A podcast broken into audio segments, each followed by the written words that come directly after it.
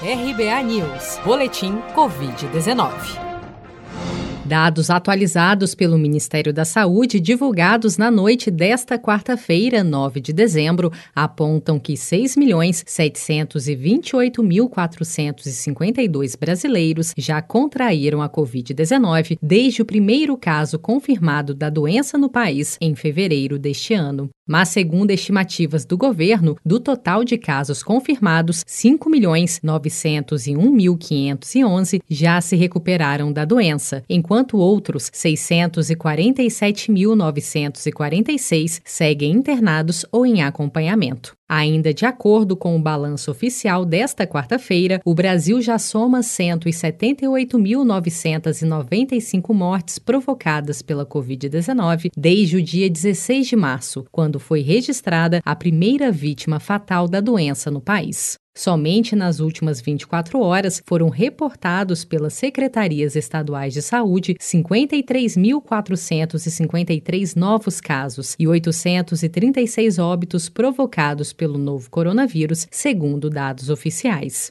O Serviço Nacional de Saúde da Inglaterra confirmou nesta quarta-feira que dois profissionais de saúde sofreram reação alérgica grave após receberem a primeira das duas doses da vacina da Pfizer BioNTech no primeiro dia do programa de imunização britânico contra a Covid-19. Agências reguladoras britânicas voltaram a recomendar aqueles com histórico de alergia grave que não se vacinem. A brasileira Maria Eduarda Oliveira, que é enfermeira do Serviço Nacional de Saúde Britânico, tomou a vacina nesta terça-feira e, em entrevista à CNN, contou que antes da aplicação há uma orientação com relação a alergias. Antes mesmo de você tomar a vacina, eles leem um termo com você e perguntam se você tem alguma reação alérgica, algum medicamento.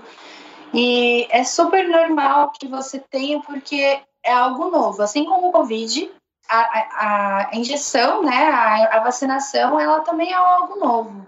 Então, as pessoas não estão preocupadas, isso já era esperado, e tá todo mundo bem, tá todo mundo feliz. Aparentemente, os dois profissionais de saúde britânicos que sofreram choque anafilático após a vacinação têm histórico clínico de alergia grave, pois carregavam autoinjetores de adrenalina, conforme divulgado pela mídia britânica nesta quarta-feira.